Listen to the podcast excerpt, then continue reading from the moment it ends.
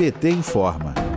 Partido dos Trabalhadores criou o setorial dedicado aos direitos dos animais, que será responsável por pensar políticas que incluam animais domésticos, familiares, silvestres e também explorados pela indústria e ciência. O objetivo é criar medidas que impeçam a crueldade extrema. A coordenadora nacional do setorial de direitos animais do PT, Vanessa Negrini, destacou que o setorial luta pela vida das pessoas e de todos os animais. Vamos ouvir.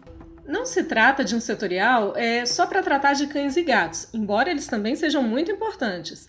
É um setorial que luta pela vida das pessoas e de todos os animais, pois os direitos humanos e os direitos animais estão sim conectados. Com mais de 600 mil mortos pelo coronavírus no país, é preciso lembrar que essa doença é uma zoonose fruto da exploração predatória do ser humano contra o meio ambiente e as outras formas de vida, fruto das nossas escolhas por um modelo de produção que viola os direitos animais e favorece a propagação de doença. Entregamos ao presidente Lula relatórios da ONU que indicam que ao menos 70% das enfermidades que apareceram a partir da década de 40 tiveram origem na exploração animal. A expansão agrícola, a interatividade entre humanos e não humanos foram fazendo com que novas doenças surgissem e se espalhassem rapidamente. E a Covid-19 é mais um capítulo dessa história trágica, que nos mostra que quando violamos os direitos animais, os humanos também acabam vitimados.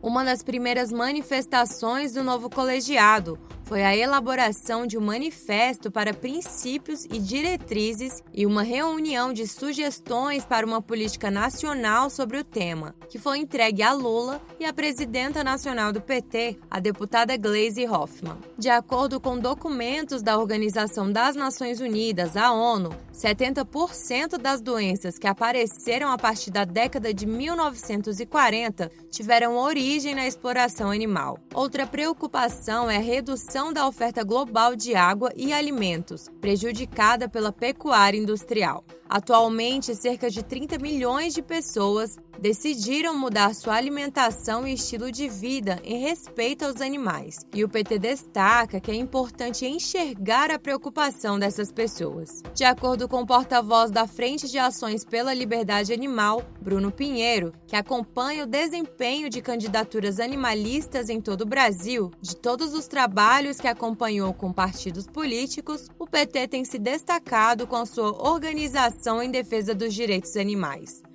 De Brasília, Terra Thaís Costa para a Rádio PT.